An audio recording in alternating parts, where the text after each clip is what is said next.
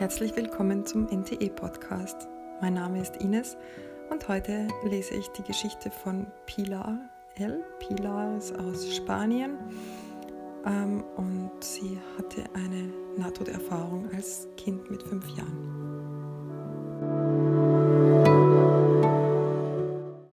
Sie berichtet, ich hatte eine Mandelentzündung mit Fieber von 42 Grad und war in einem Koma. Ich erinnere mich, dass ich den ganzen Prozess mitbekam, von einer Stelle an der Decke des Zimmers. Ich sah meinen Onkel, welcher Kinderarzt war, er kniete am Kopfende des Bettes und weinte, während er meine Stirn mit seiner Hand streichelte. Ich wusste, dass der Körper im Bett meiner war, aber ich fühlte vollständige Gleichgültigkeit ihm gegenüber, als würde er nicht zu mir gehören. Meine mütterlichen Großeltern weinten am Fußende des Betts. Ihre Körper wurden vom Spiegel über der Kommode reflektiert. Meine Großmutter war in einem schwarzen Kleid, das vorne mit tiefschwarzen Steinen und Spitze bestickt war. Ich mochte dieses Kleid sehr. Mein Vater, auch Arzt, kam herein, bekleidet mit einem jener hellgrauen Anzüge aus den 1940ern, mit großen Revers, die sich überkreuzten, und gegürtet mit demselben Material. Er sagte, er würde nach Tui an der Grenze zu Portugal gehen, weil einige seiner Kollegen von Oporto ihm eine Medizin geben würden, die mich heilen würde.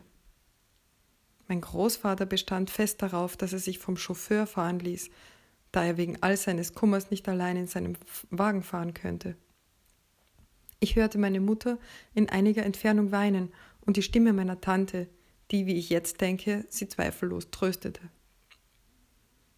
Danach erinnere ich mich, dass ich mich in einem Zustand völliger Freiheit und Freude befand, umgeben von einer unendlichen Liebe, die ich nicht zu beschreiben weiß.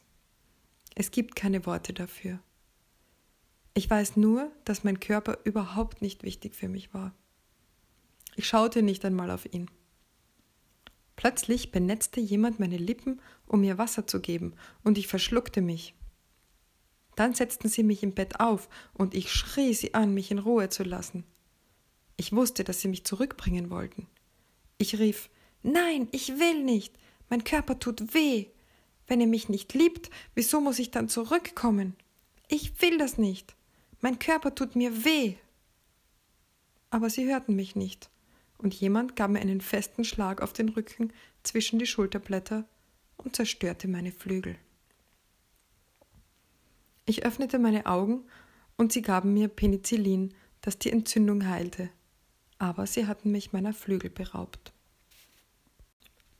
Hier endet der Bericht von der Nahtoderfahrung, aber sie schreibt noch weiter und das lese ich jetzt auch vor, weil es auch noch interessant ist. Kürzlich unterzog ich mich einer Regressionstherapie, während der ich fähig war, mich an die Umstände zu erinnern, die meine Krankheit verursacht hatten. Und ich verstand, dass meine Mutter mich liebte, obwohl sie es vorgezogen hätte, wenn ich der lang ersehnte Sohn gewesen wäre, nach zwei Töchtern.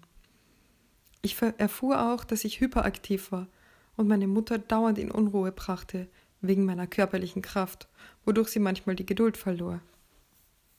Ich fand heraus, dass, als mein Bruder geboren wurde, meine Großeltern sich anboten, sich in ihrem Haus um mich zu kümmern, als ich krank wurde, so dass meine Mutter sich um das Baby kümmern konnte ohne dass ich herum war und überall Dummheiten machte. Aber ich lebte immer mit der Erinnerung, Flügel zu haben und an diese unendliche Fülle von Liebe und Freiheit. Letzten Endes habe ich über diese Erfahrungen gelesen.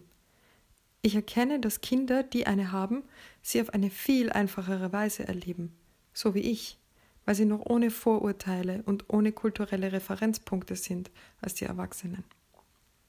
Eines der Probleme, welche Kinder vielleicht haben, die diese Erfahrung machten und sich daran erinnern, ist, dass niemand ihnen glaubt.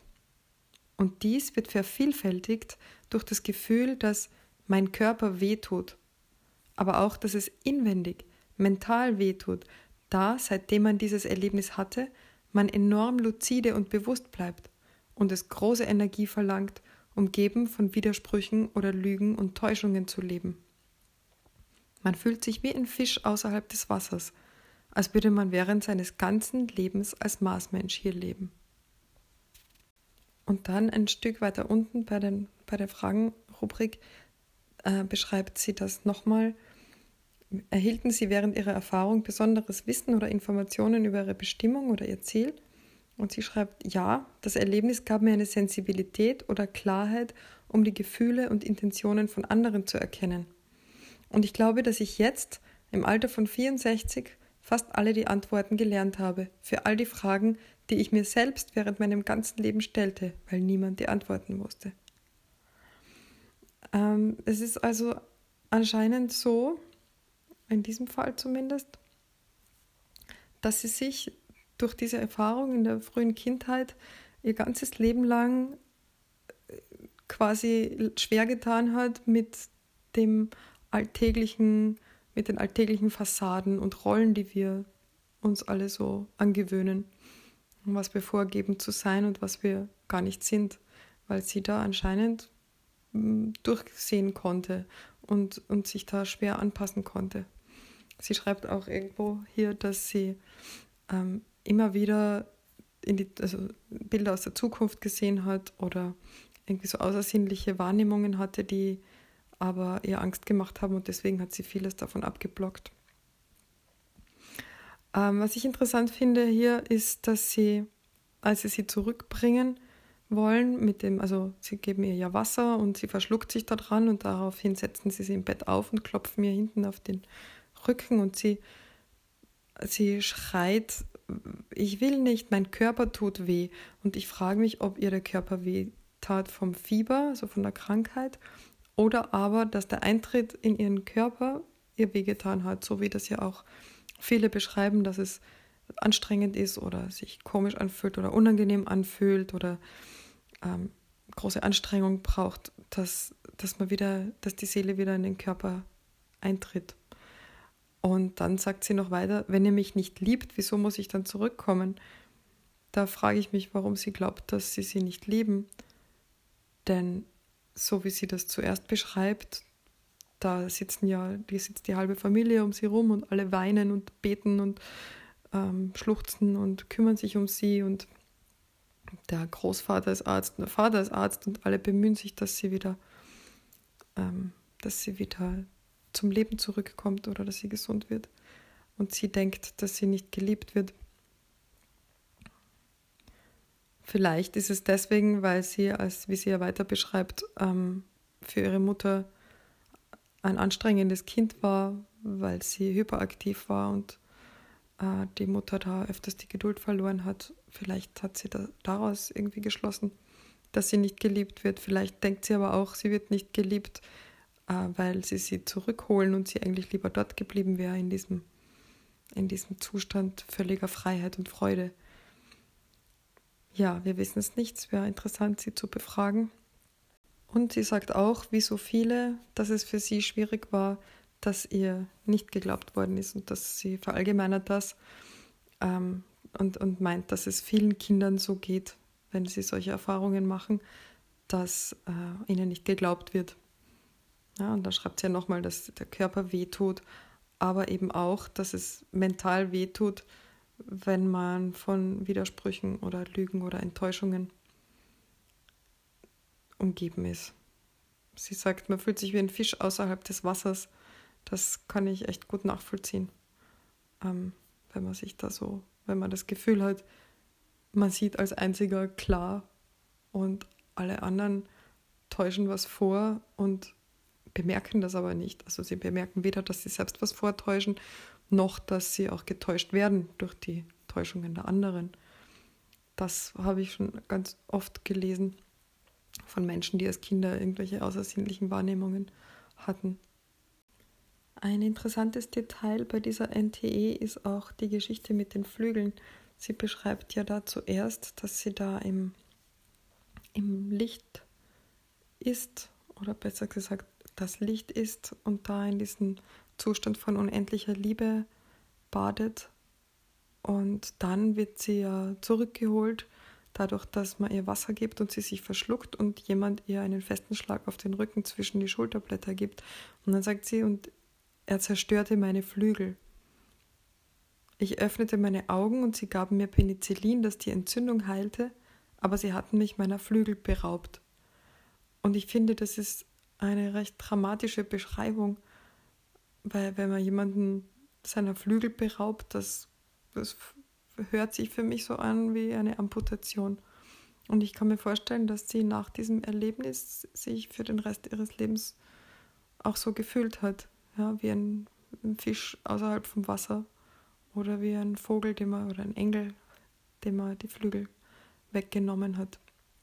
Was ich an Nahtoderfahrungen bei Kindern immer sehr interessant finde, ist, dass Kinder ja, so wie sie auch da beschreibt, noch recht wenig Vorgaben in ihrem Kopf haben oder, oder irgendwelche ähm, kulturelle Referenzpunkte nennt sie das.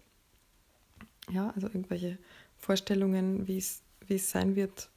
Naja, mit fünf wahrscheinlich hat man schon mal was gehört von Himmel und Hölle, aber, aber so richtig, und dass es Engel gibt vielleicht und so, aber ähm, Kinder erleben das viel unmittelbarer und die wundern sich auch viel weniger und die interpretieren ja natürlich dann auch viel weniger. Also ich finde das immer sehr schön von Kindern zu lesen und die machen im Wesentlichen ja trotzdem die gleichen Erfahrungen. Die, die sprechen vom Licht, die sprechen von irgendwelchen verstorbenen Verwandten, die da sind oder eben Engeln und und die sprechen genauso von diesem Gefühl der, der Liebe und der völligen mm, Freude und Freiheit, wie die Erwachsenen auch. Und die können auch, genauso wie Erwachsene, keine Worte dafür finden. Und auch der Körper ist nicht wichtig und ähm, also die, die wesentlichen Elemente sind da gleich. Und da denke ich mir, die Kinder haben ja auch noch gar nichts gehört von Nahtoderfahrungen.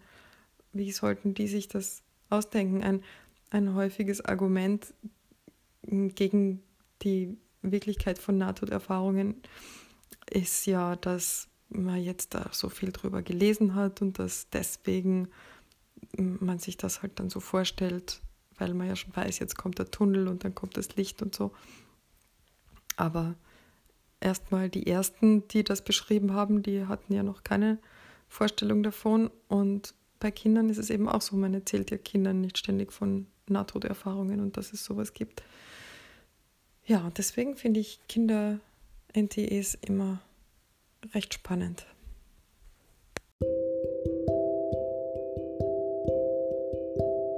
Das war die heutige Folge vom NTE-Podcast. Wenn ihr mit mir in Kontakt treten möchtet, weil ihr eine eigene NTE beschreiben wollt oder jemanden kennt, der eine hat, oder wenn ihr mir sonst irgendein Feedback dalassen möchtet, dann schreibt mir gerne unter nte-podcast.gmx.net. Danke fürs Zuhören und bis zum nächsten Mal.